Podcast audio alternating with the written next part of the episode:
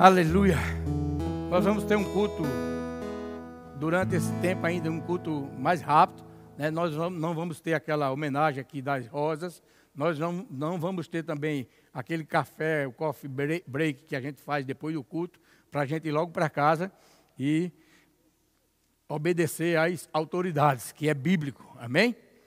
Glória a Deus. Mas o melhor, amado, que eu quero deixar no seu coração nessa noite, é que a graça de Deus nos assiste. Eita, a graça de Deus é sobre nós. Aleluia. Meu Deus do céu. Precisamos valorizar essa graça, amado. Esse favor de Deus. Um favor que eu não merecia e você não merecia. Mas aprove a Deus nos amar primeiro. Ei, aprove a Deus nos amar primeiro e derramar sobre a minha vida e sobre a sua vida esta graça poderosa, este poder de Deus. Aleluia, aonde faz a gente suportar todas as coisas e vencer todas as coisas. A graça de Deus é sobre cada um aqui nessa noite. A graça de Deus é sobre a tua família, sobre o teu lar, sobre o teu casamento, sobre os teus filhos. Aleluia! Oh, Pai, te rendemos graças pela tua graça. Aleluia. Oh, muito obrigado nessa noite, Senhor. Sim, Senhor, estamos com o coração gratos a Ti. Gratidão está no nosso coração e queremos fazer isso aumentar a cada dia, aumentar a cada dia, aumentar a cada dia, crescendo em ações de graça. É isso que diz a tua palavra. Aleluia. Vamos aprender, amados, a valorizar a graça de Deus sobre a nossa vida. Vamos aprender a agradecer todo dia pela graça. Meu Deus do céu. Aleluia. Diga, Deus é muito bom. Diga, a graça de Deus me basta. Diga. oh, aleluia. Oh, glória a Deus. Abra sua Bíblia. 2 Coríntios capítulo 4.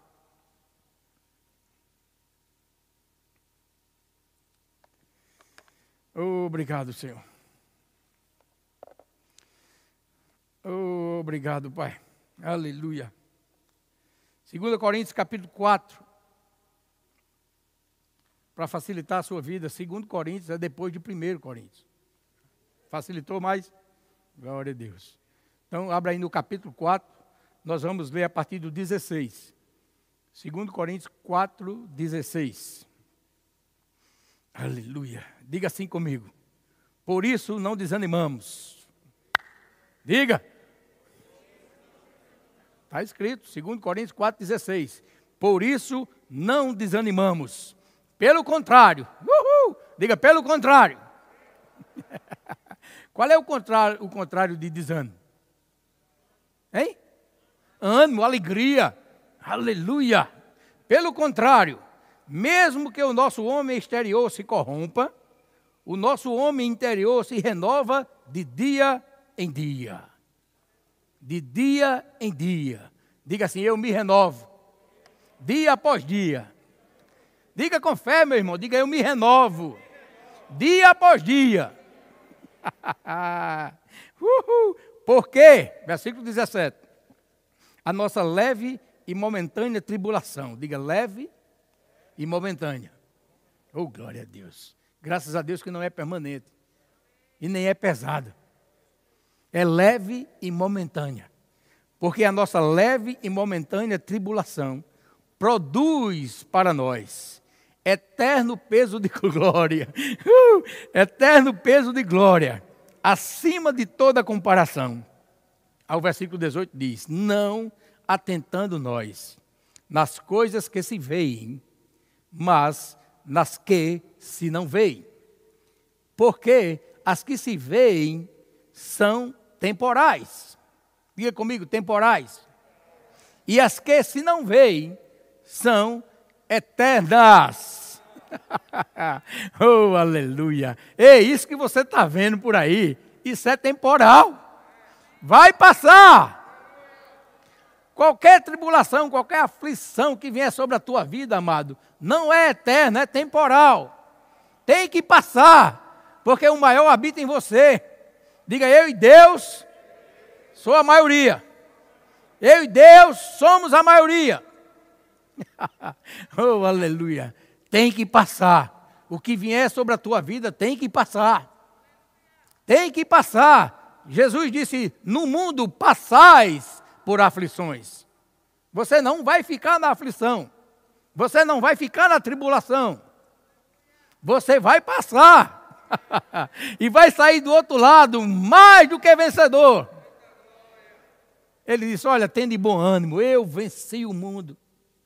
Se Jesus venceu o mundo, amado, e ele hoje habita em mim e em você, e ele cumpriu o plano redentor de Deus, exatamente para nos tornar mais do que vencedores. Aleluia. Diga glória a Deus. Eu gostei de ler esse texto de 2 Coríntios capítulo 4, 16 a 18, na versão NLTH, que é a versão é, nova tradução na linguagem de hoje, certo? É uma linguagem bem simples. Se você tem a Bíblia em casa, eu lhe aconselho a ler essa versão, é, nova tradução na linguagem de hoje, NTLH. Olha como diz esse texto, 2 Coríntios 4,16: diz assim: Por isso, nunca ficamos desanimados. Meu Deus do céu. Por isso, ei, pela graça, pelo favor de Deus, pelo poder de Deus, pela vida de Deus em nós, pelo Espírito Santo em nós, pelo poder que Deus quer manifestar na minha vida e na sua vida. Ele disse: Por isso, nunca, nunca ficamos desanimados. Mesmo que o nosso corpo vá se gastando, eu acho que o meu não está se gastando, o meu está aumentando. Eu casei, eu tinha 70 quilos, estou com 90 quilos, quer dizer, aumentou, né? Não se gastou. uh, glória a Deus. Mesmo que o nosso corpo vá se gastando, o nosso espírito vai se renovando dia a dia. Uhul! Dia a dia, o nosso espírito, que é o nosso ser, que é o nosso interior, quem a gente é de fato. Nós somos um ser espiritual, meu irmão. Então o nosso espírito, ele está dizendo, olha, ele se renova dia a dia. Ou seja, ele melhora a cada dia, ele cresce a cada dia. Você é um ser espiritual e precisa alimentar o seu espírito. E o melhor alimento para o nosso espírito é a palavra de Deus. Esta palavra é o nosso alimento diário, meu irmão diário. Você precisa se alimentar todo dia com o maná do céu. Aleluia. Aí ele diz, ó, e esta pequena e passageira aflição que sofremos vai nos trazer uma glória enorme e eterna. Muito maior do que o sofrimento. Uhul! Você se alegra com isso? Diga assim: a glória é muito maior do que qualquer sofrimento. Aleluia. Aí ele diz no 18: Porque nós não prestamos atenção, olha só, nós não prestamos atenção nas coisas que se veem, mas prestamos atenção nas que se não veem. Pois o que pode ser visto dura apenas um pouco. Diga comigo, um pouco. Ei, o que pode ser visto dura apenas um pouco. Mas o que não pode ser visto dura para sempre. oh, aleluia! Dura para sempre. Sabia que você já tem a vida eterna se nasceu de novo? Ei, você não vai morrer mais, meu irmão.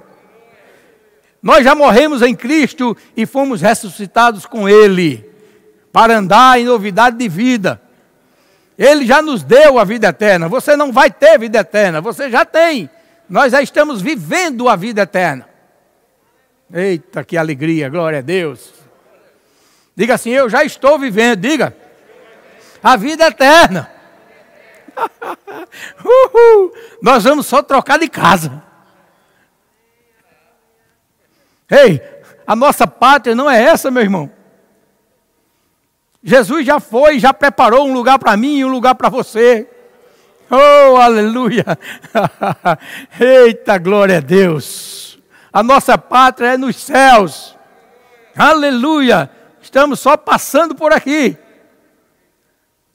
Aleluia. Agora aproveita para treinar. Chega lá treinado. Chega lá como um verdadeiro adorador já. Que adora ao Pai em espírito e em verdade. Oh, aleluia. Que tem um coração grato a Deus todo dia. Que não só faz pedir, mas agradece muito mais do que pede. Aleluia. Diga louvado seja Deus. Existem algumas prioridades em Deus, amados, que a gente precisa colocar na nossa vida. A gente precisa praticar alguns princípios de Deus que a gente precisa praticar na nossa vida individual e na nossa família. A gente precisa viver o que Deus estabeleceu para mim e para você. Oh, aleluia. E eu quero mostrar nessa noite algumas prioridades que Deus estabelece na palavra dele. Para que a gente valorize a graça redentora, o poder salvador de Deus na nossa vida. E quando você obedece a Deus, você alegra Ele. Quem aqui tem filho?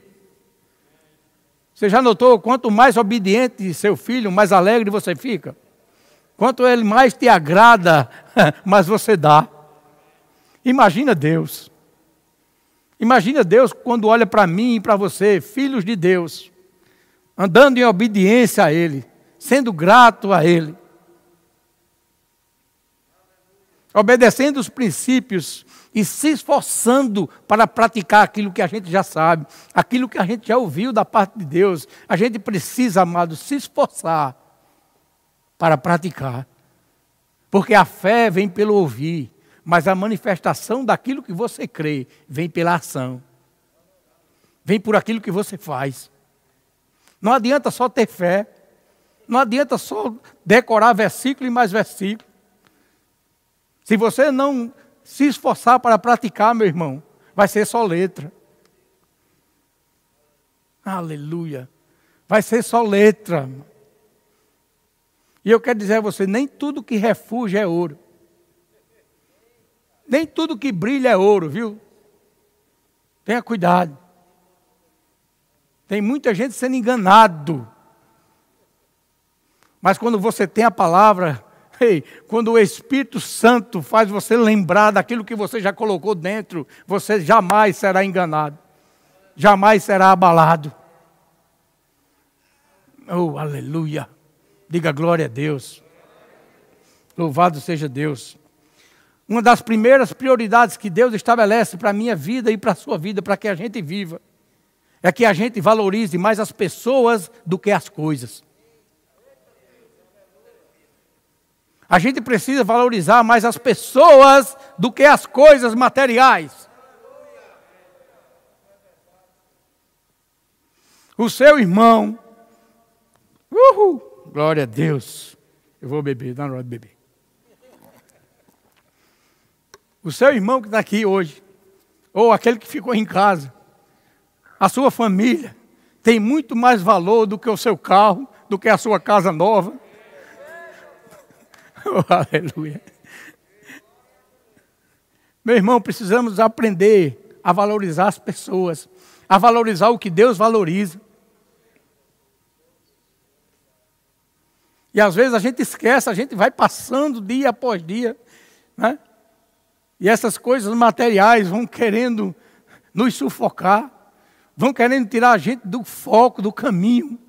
Se a gente não abrir os olhos, se a gente não tiver cuidado, a gente começa a inverter os valores, amado. E o mundo está aí. O mundo é uma inversão de valores.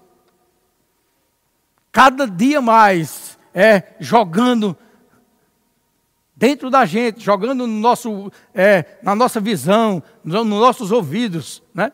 essas tendências malignas de não valorizar as pessoas, de valorizar o que elas têm e não o que elas são. Oh, aleluia. Precisamos, meu irmão, valorizar as pessoas. E deixa eu dar uma dica nessa noite, para você começar logo a treinar hoje. Sabe qual é a primeira pessoa que você tem que valorizar? A mais importante É a pessoa da Trindade: Deus Pai, Deus Filho e Deus Espírito Santo. Uhul! Sabia que Deus é uma pessoa? Jesus é uma pessoa? O Espírito Santo é uma pessoa? São três pessoas que se formam, que formam uma, e três pessoas que têm funções diferentes. Pai, Filho e Espírito Santo. E a gente precisa valorizar essa primeira pessoa que é a Trindade. O valor que você dá a Deus é o valor que você dá a Jesus, é o valor que você dá ao Espírito Santo, porque os três são um. Aleluia. Oh, aleluia. Jesus ensinando lá em Mateus 6, todo mundo conhece esse versículo, ele ensinando sobre não andar ansioso, não andar preocupado com coisa alguma. Na conclusão do ensino, ele diz: Olha, mas buscai em primeiro lugar o reino de Deus e a sua justiça. É primeiro lugar, é a prioridade um. É o reino de Deus. É Ele em primeiro lugar na nossa vida. Nada pode tomar o lugar de Deus. Nada pode tomar o lugar de Jesus. Nada pode tomar o lugar do Espírito Santo na nossa vida. E a segunda pessoa que você tem que valorizar, se você é casado, é a sua esposa, marido. É o seu marido, mulher. A segunda pessoa depois de Deus é o seu cônjuge. Eu posso ouvir um glória a Deus? Primeiro, a Trindade. Depois, o seu cônjuge, que você precisa valorizar. é a pessoa que está mais perto de você. É a pessoa que se tornou um com você no casamento. Oh, aleluia. É por isso que ele diz: olha, o que Deus juntou, não separe o homem. Porque se, os, se a Bíblia diz que os dois se tornam um, amados, quem sou eu e você para tentar separar? Oh, aleluia.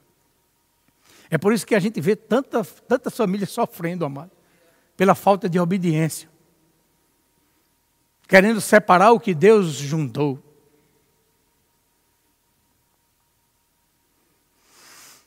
Eita, aleluia. Diga glória a Deus.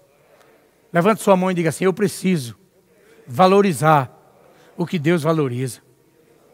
Se você está com seu marido ou sua esposa aí, olhe para ele e diga assim: Eu preciso lhe valorizar mais.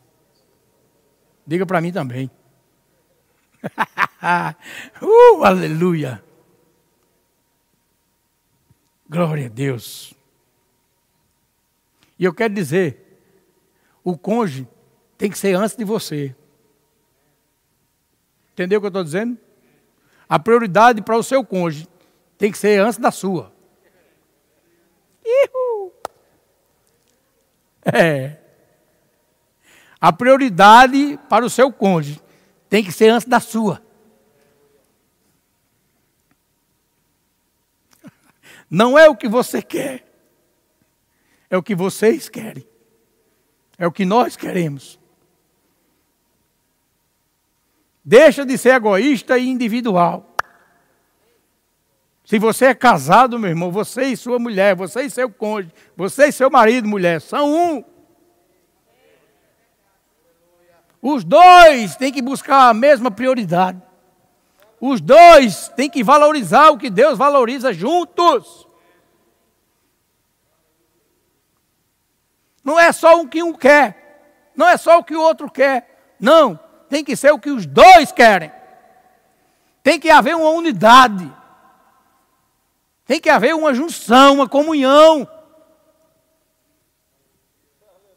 Dois que se formam um para decidir tudo junto. Para ter o mesmo propósito, o mesmo pensamento. Não, eu penso assim, ela pensa assado. É isso, não existe no reino de Deus. Vocês têm que chegar a um acordo e pensar a mesma coisa. Alguém tem que ceder.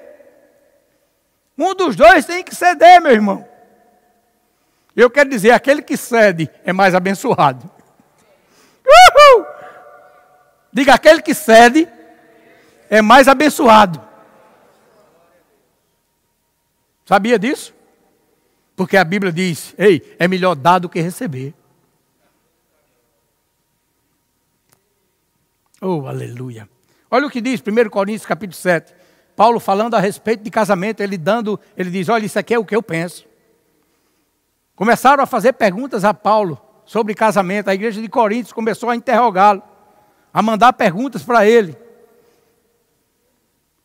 E ele escreveu um capítulo completo, o capítulo 7, é exatamente sobre casamento. E eu quero ler só um texto desse capítulo, do versículo 32 ao 34. Olha só o que a Bíblia, a palavra de Deus diz. Olha o que Paulo nos adverte. Olha o que Paulo nos ensina. Ele diz assim, ó, 1 Coríntios 7, 32. Quando começaram a indagar sobre, sobre isso, sobre casamento, quem casar, quem não casar, se pode casar, se não pode casar, quem tem chamado casa, quem é. Isso, ei, meu irmão, descansa em Deus, porque a Bíblia ensina tudo. Busca na palavra. Deus te ensina tudo. É só você abrir o coração para Ele e querer ser ensinado. Paulo disse assim: Olha, o que eu realmente eu quero é que estejais livres de preocupação. Já pensou que benção? Só estou escrevendo isso aqui para que vocês fiquem livres de preocupações, principalmente quanto a essa área de casamento. Ele disse: Olha, quem não é casado cuida das coisas do Senhor, de como agradar ao Senhor. Então, você que está aqui, que não casou ainda, que é solteiro, ei, não fica ansioso e preocupado se você vai casar, se não vai, se vai chegar a tua, como é que chama? Alma gêmea, não sei o quê, tem umas invenções. Não fica preocupado com isso, amado. Se você, ei, se você está solteiro, você deve agradar a Deus. Ele disse: Olha, quem não é casado, cuida das coisas do Senhor de como agradar ao Senhor. Aí no 33 ele diz: Mas o que se casou? Quantos casados tem aqui? Ihu, glória a Deus. Está falando com a gente agora. Mas o que se casou, cuida das coisas do mundo, de como agradar a esposa. Não é para você imitar o mundo. Preste atenção no que ele está dizendo. Você vai cuidar ei, da sua esposa e do seu marido. Essas coisas do mundo aqui é como agradar a Ele, como suprir. Está me ouvindo? E ele diz: Olha, e assim está dividido. Ei, se você casou, agora você está dividido. Você tem que servir ao cônjuge e tem que servir a Deus. Oh, aleluia. Estão entendendo o que Paulo está dizendo? Se você casou, se você agora é casado, certo? você não pode só ficar servindo ao Senhor. Você não pode ficar só preocupado com o trabalho da igreja. Você agora está dividido. Você tem que servir ao seu lar. Você tem que servir ao seu cônjuge. Você tem que cuidar do seu marido. Você tem que cuidar da sua esposa. E Deus sabe, meu irmão. E Ele, e ele mais te ajuda. Porque se você casou, ei, Deus foi quem criou o casamento. Quem estabeleceu família foi Deus. Ele sabe o que você tem que fazer, ele conhece as tuas responsabilidades. E ele te ajuda em todas essas áreas. Deus tem a palavra certa para lhe ajudar em todas as áreas da sua vida, no seu casamento, na sua família, nas suas responsabilidades. Tudo isso Deus se interessa. E se você entregar-se por completo a Deus, Ele vai usar o Espírito Santo dele que habita em você para te guiar em toda a tua vida. Diga, Deus é bom. Versículo 34, ele disse: E assim está dividido. Falou com o homem, agora está dizendo a mulher. Também a mulher, tanto a viúva como a virgem, como a solteira, cuida das coisas do Senhor, para ser santa assim no corpo e no espírito. Eita glória a Deus. Uhul. Agora, a que se casou, porém, se preocupa com as coisas do mundo, de como agradar ao marido. As coisas do mundo que ele está dizendo aqui são as coisas corriqueiras. Cuidar da casa, né? Dar carinho ao marido, cuidar dos filhos, ter responsabilidades como mãe e como esposa.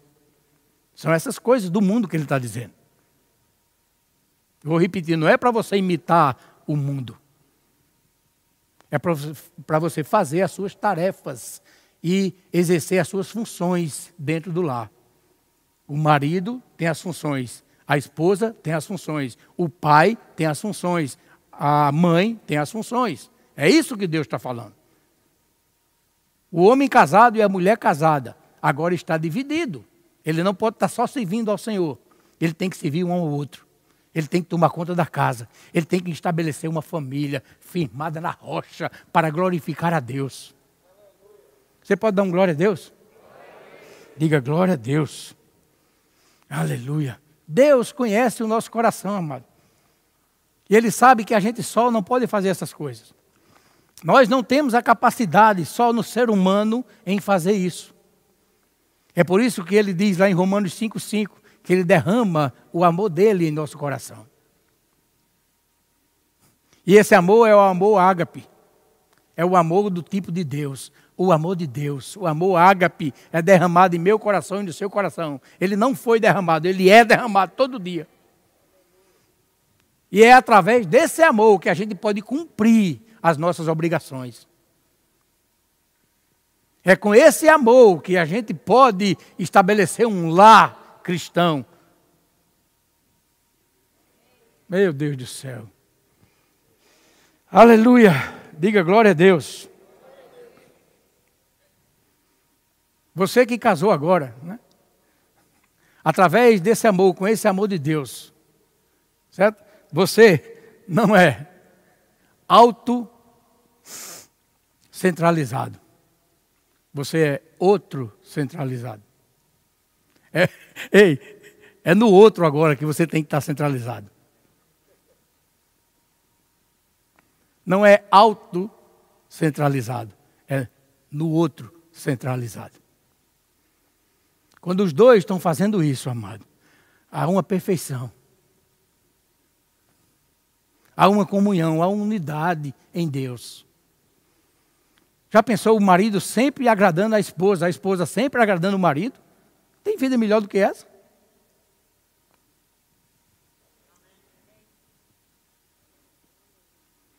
Mas a gente tem uma tendência né, a fazer só o que a gente quer, a agradar a gente. É o que eu quero, é o que eu gosto. Mas não é assim. No reino de Deus não é assim. A família de Deus não é assim. O princípio de Deus não é assim.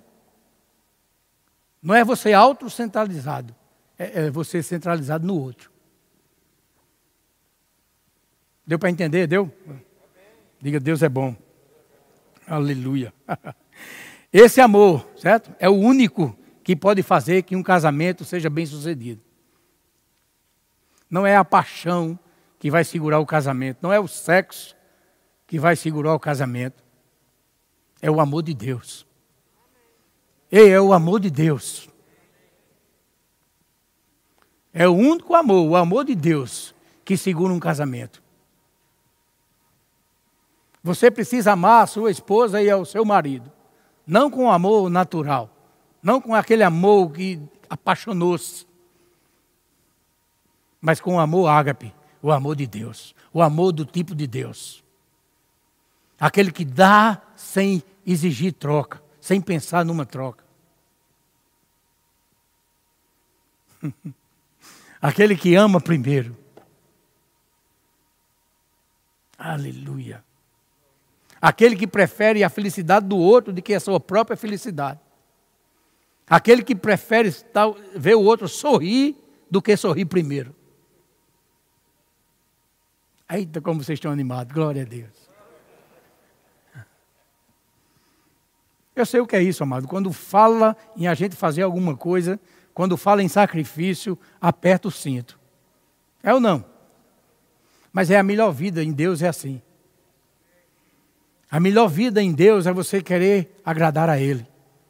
É você obedecer os princípios, é você aprender os princípios e colocar em prática. Oh, aleluia. Eu sempre digo e vou dizer de novo: você não casou para ser feliz. Você casou para fazer alguém feliz. Diga aleluia! Então a primeira prioridade é a Trindade. A segunda é o cônjuge. A segunda prioridade é o cônjuge. E depois é os filhos. Não vai inverter. A terceira prioridade, depois da esposa, é os filhos. Tem pai que valoriza tantos filhos, começa a até é, viver tanto mais para os filhos que esquece o cônjuge. Tem pai e tem mãe também. Mas deixa eu dizer a você, no fim vai ficar vocês dois, meu irmão. Os filhos, ei, os filhos vão sair de casa. Termina como no começo. Só os dois. E o princípio de Deus é que você valorize o seu cônjuge primeiro do que os filhos. Muito mais do que os filhos. Tem pai que só falta fazer um, um, um, um pedestal para colocar os filhos.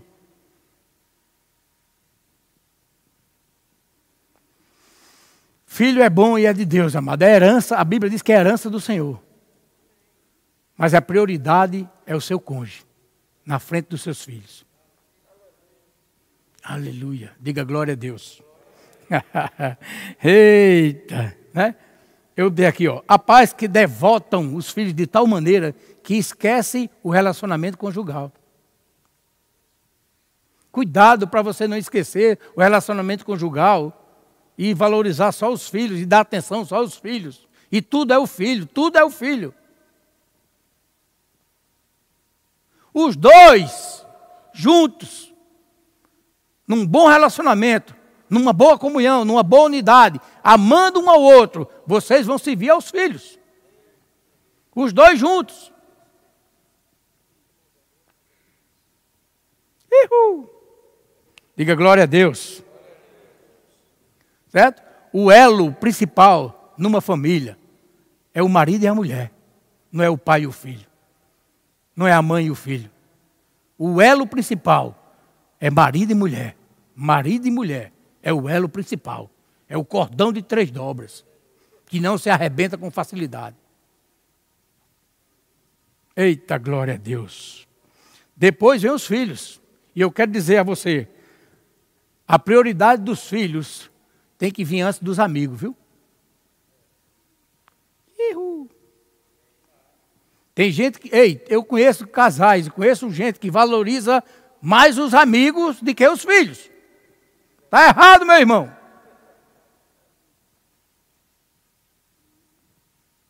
Amigo é coisa para se guardar, mas filho é coisa para se amar.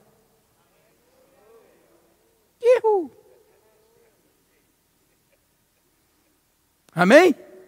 Amigo é bom, mas filho é melhor.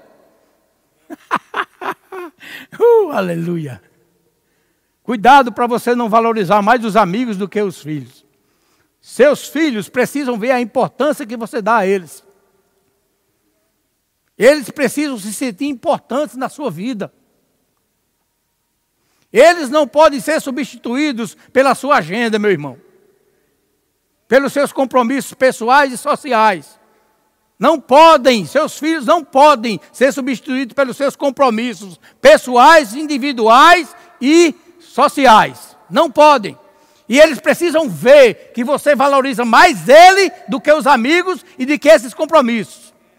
Eles precisam ver. Ihu, eu não estou bravo, não. Nem penso. Estou manso e humilde de coração. Eu estou aprendendo à medida que eu. Ei, quanto mais eu ensino, mais eu aprendo. Meu Deus do céu. E é porque eu não tenho nem filho mais em casa. Eu agora estou dando conta de neto. Uhul. Mas espero dar a minha parcela. Aleluia. Diga glória a Deus. Efésios 6,4 diz assim: ó. E vós, pais, não provoquei vossos filhos a ira, mas criai-os. Ei, quem tem que criar os filhos somos nós. Quem tem que criar seu filho é você. Mas criai-os na disciplina. E existe uma maneira de Deus na criação de filhos. Ele diz: ó, criai-os na disciplina e na admoestação do Senhor. Efésios 6,4 eu estou lendo. E vós, pais, tem pai aqui? Pais, que está dizendo é marido e mulher, homem e mulher. Tem aqui pais? Ele está dizendo, e vós, pais, não provoqueis vossos filhos a ira. E uma das maiores provocações que você pode fazer a seu filho é não valorizar ele. É você trocar ele por compromissos com um amigo. É você deixar de estar em casa com seu filho, faz, ou levando ele para um lazer, do que juntar uma cambada de macho e não sei para onde.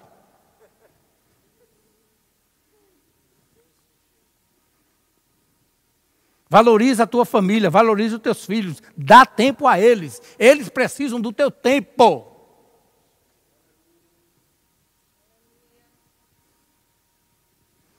Oh, aleluia. Criai-os na disciplina e na demonstração do Senhor. Eita, glória a Deus. Seu filho não pode ter nenhuma dúvida, amado, que não é valorizado. Nenhuma dúvida. Ele tem que ter certeza. Ele precisa ver as suas ações. O que vai provocar essa certeza nele são as suas ações, são as suas atitudes para ele, são as suas prioridades para ele. É você dizer não a algum, algum compromisso social ou pessoal. Não, eu vou ficar com meu filho. Eu vou sair com meu filho. Eu vou cuidar do meu filho. Eu vou brincar com ele. Eu vou levar ele no lazer. E quando ele vê isso, ele começa a priorizar família, pai, mãe. Ele começa a priorizar Deus. Ele começa a ver que Deus é pai. E ele tem um pai dentro de casa. Ele tem uma mãe dentro de casa. Não adianta você querer instruir o filho na palavra, se você não pratica a palavra para ele. Ficaram quietos? Não adianta, meu irmão, trazer o teu filho na marra aqui para a igreja. Vamos para a igreja, vamos para a igreja, vamos para a igreja. E ele não vê você fazer nada que aprendeu na igreja.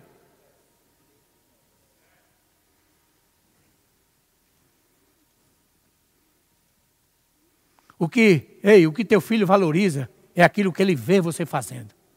Não é aquilo que você está falando. É aquilo que ele está vendo você fazer.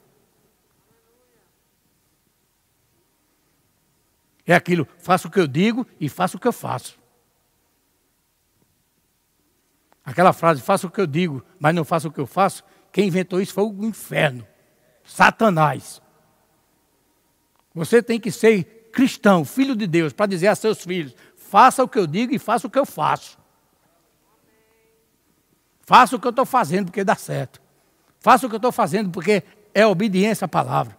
É princípio de Deus. E quando ele vê você fazendo, ele vai começar a valorizar as coisas de Deus. Ele vai sentir prazer em vir para a igreja. Ele vai sentir prazer em meditar na Bíblia. Meu Deus do céu. Oh, aleluia. Agora você que é solteiro, ei, você tem que agradar seus pais agora. Se você não casou ainda, a prioridade depois de Deus são seus pais. Olha o que a Bíblia diz. Efésios 6, versículo 1. Volta aí quem estava 6, 4. Agora a gente vai falar para os filhos. Solteiros. Filhos, obedecei a vossos pais. Isso aqui é solteiro e casado também. Não é porque você casou que agora você vai deixar de obedecer a seu pai. Alô? Eu sei que é uma nova família, mas você ainda precisa ser um obediente, ser um filho exemplar. Alô? E ele vai falar aqui o que a gente deve fazer, mesmo casado. Ele diz: Olha, obedecer a vossos pais no Senhor, pois isso é justo. Aí ele diz: honra a teu pai e a tua mãe. Honra a teu pai e a tua mãe. É o primeiro mandamento com promessa de Deus. É honrar pai e mãe. Para que te vá bem. Ei, quem gosta de ir bem aqui? Pronto, está aqui a receita de Deus. Para que te vá bem e sejas de longa vida sobre a terra. Longa vida sobre a terra, longevidade de dias. É o que Deus quer para mim e para você. E não tem coronavírus no inferno que tira a tua vida quando você está dentro dos princípios de Deus. Quando você está nos padrões de Deus. Quando você está no caminho de Deus. Nada pode te roubar dos braços do Pai. Quando você realmente está entregue a Ele. Oh, aleluia. Diga glória a Deus. Outra prioridade. O lar. Ei, tem que ser antes da profissão. O lar é antes do trabalho, antes da tua profissão. Vai trabalhar? Vai, mas deixa tudo em ordem em casa. Deixa tudo em ordem com a tua família. É para trabalhar? É. Porque Deus diz: do suor do teu rosto comerás o teu pão. É para trabalhar. Deus não quer filho vagabundo. Mas existem prioridades, amado. Não é você trabalhar de manhã, de tarde, de noite para querer, querer, querer, querer, querer, e a tua família está lá abandonada, desprezada, sem você ter tempo de instruir e nem de ser um exemplo. Não adianta você querer abarcar o mundo, porque você não consegue. Trabalha o suficiente para manter a tua família. Oh, aleluia. Trabalha o suficiente para ter o pão de cada dia, ter o que comer, o que beber, o que vestir. Se contenta com aquilo que você já tem, meu irmão, porque o resto Deus vai acrescentando. Quer que adianta você ganhar o mundo e perder a família? Quer que adianta você ganhar milhões de dinheiro e perder a tua família? Quer que adianta você ter bens materiais de sobra e não ter a tua família perto de você? Não ter os seus filhos junto de você? Não criar teus filhos nos princípios de Deus, na palavra de Deus.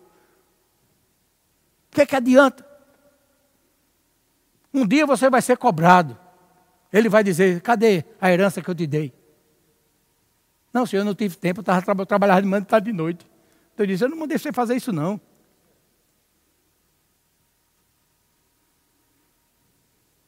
A prioridade do lar é primeiro de que a profissão, é primeiro de que o trabalho.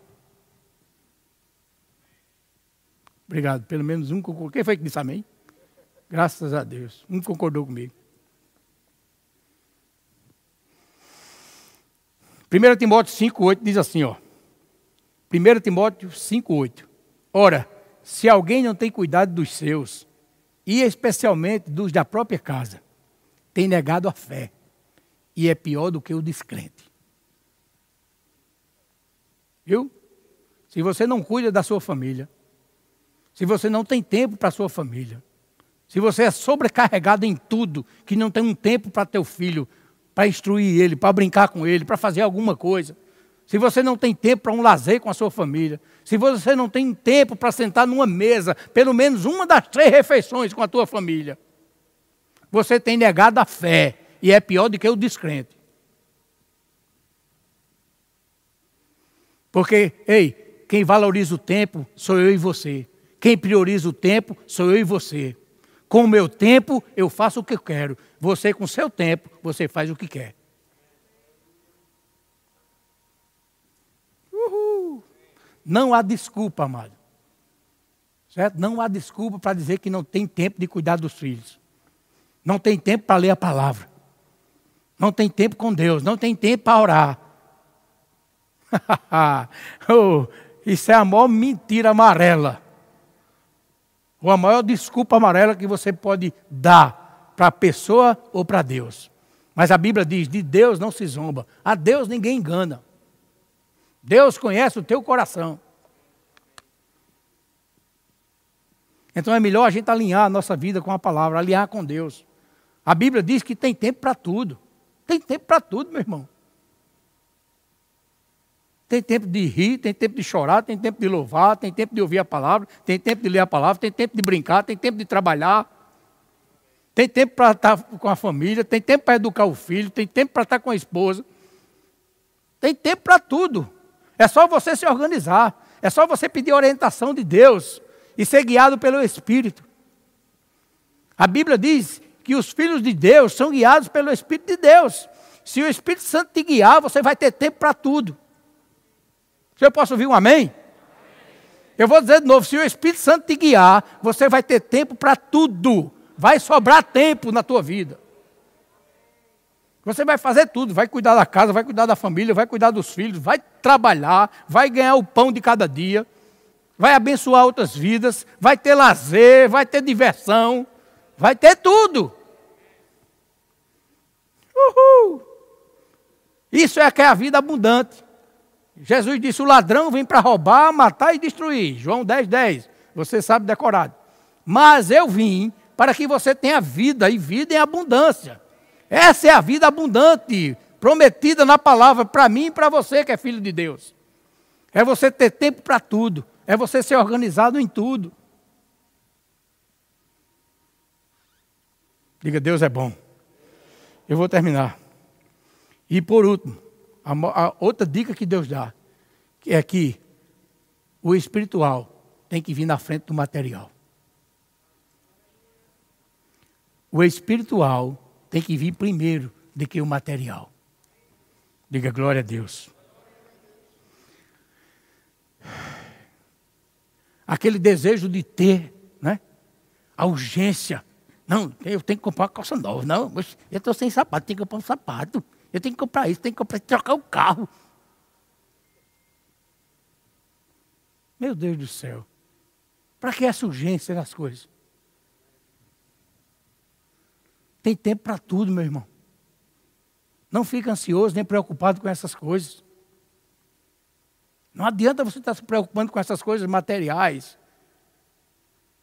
Valoriza as coisas espirituais em primeiro lugar. Vê, analisa como está o teu coração, como está a tua vida espiritual, como está o teu crescimento em Deus, como está a tua comunhão com Deus, como está o teu conhecimento da palavra.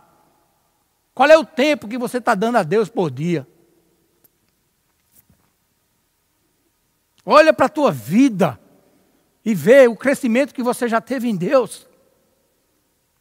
Cada um, ei, cada um aqui já tem a capacidade de se analisar. Não precisa ninguém estar tá apontando o dedo para dizer você é mais espiritual do que fulano, você é mais do que fulano. Ei, Deus não fez a gente juiz não, meu irmão. Deus não fez ninguém juiz não.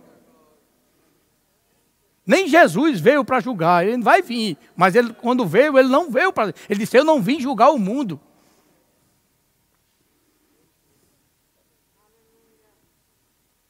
Mas a gente precisa estabelecer prioridades na nossa vida. A gente precisa estabelecer metas na nossa vida. A gente precisa priorizar o que Deus prioriza. A gente precisa fazer uma ordem, como está no céu. Deus em primeiro lugar certo? A esposa, os filhos, os amigos, depois trabalho. E trabalho na igreja é a mesma coisa de qualquer trabalho.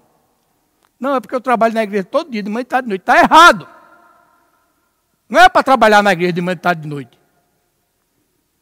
Não é para vir para culto de manhã, de tarde, de noite. A vida cristã é uma vida de equilíbrio. Você tem que equilibrar as suas ações e as suas atitudes em tudo, em todas as áreas. Aquilo que você exagera é pecado. Eita Jesus.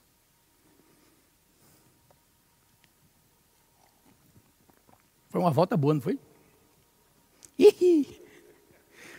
Olha, eu anotei aqui, ó. Precisamos lembrar que o crescimento espiritual, a renovação da alma, o galardão celestial, a esperança, a fé e o amor são os fatores mais importantes tanto nessa vida como na eternidade.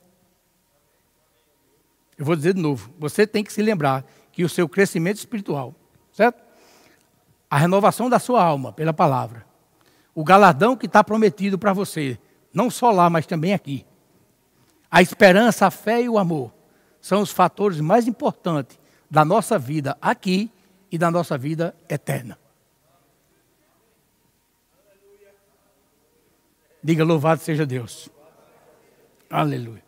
Agora eu vou fazer uma pergunta para você sair daqui meditando até em casa, colocar a sua cabeça no travesseiro e continuar a noite meditando nela. A pergunta que eu escrevi é assim, ó. Você vai dizer para você mesmo. Você não vai responder aqui. Você vai responder para você. Do seu interior fluirá um rio de água viva. A pergunta é: começar por mim. Minhas prioridades pessoais e familiares são compatíveis com as prioridades de Deus? Pergunta para tu aí. Diga assim para você aprender. Diga, minhas prioridades. Diga. Diga todo mundo. Minhas prioridades, pessoais e familiares, são compatíveis com as prioridades de Deus? Analisa isso na tua vida. E aquilo que estiver fora, traga para o eixo. É você que tem essa capacidade. Porque o Espírito Santo habita em você. É Ele que te ajuda, Ele é o ajudador. Ele é o ajudador. Aquilo que está fora, Ele vai te ajudar a botar no eixo. Agora você tem que decidir e você tem que querer. Eita, glória a Deus. Bom demais. Você já entendeu? Decorou a pergunta? A meditação que você vai fazer esta noite. As nossas prioridades, tanto pessoais, tanto pessoais como familiares, são as mesmas prioridades que Deus tem para mim e para você? São a mesma prioridade de Deus. Aquilo que você está priorizando, tanto pessoal como familiar, são as mesmas prioridades de Deus? Você é quem sabe. Só você responde. Então medita nisso. E aquela prioridade que você sabe que é sua, mas não é de Deus. você precisa alinhar com Deus. Ei, você precisa alinhar com Deus. Aleluia. Porque, ei, o melhor está com Ele. Ei, o melhor está com Ele. Deus tem o melhor para você. Ele quer o melhor na tua vida. Ele te ama. Ele quer ser teu pai e quer lhe tratar como filho. Deus tem o melhor para tu, meu irmão. Diga glória a Deus. Diga de novo. Pense aí. Pense aí no que eu falei. Analise, diga assim: as minhas prioridades, tanto pessoais como familiares, são as mesmas prioridades de Deus? Só você é quem pode responder e alinhar. Agora deseje alinhar com Deus, porque você vai ter uma vida de vitória. Vai ter uma vida de vitória. Vai ter uma família estabelecida na rocha, que é Jesus Cristo.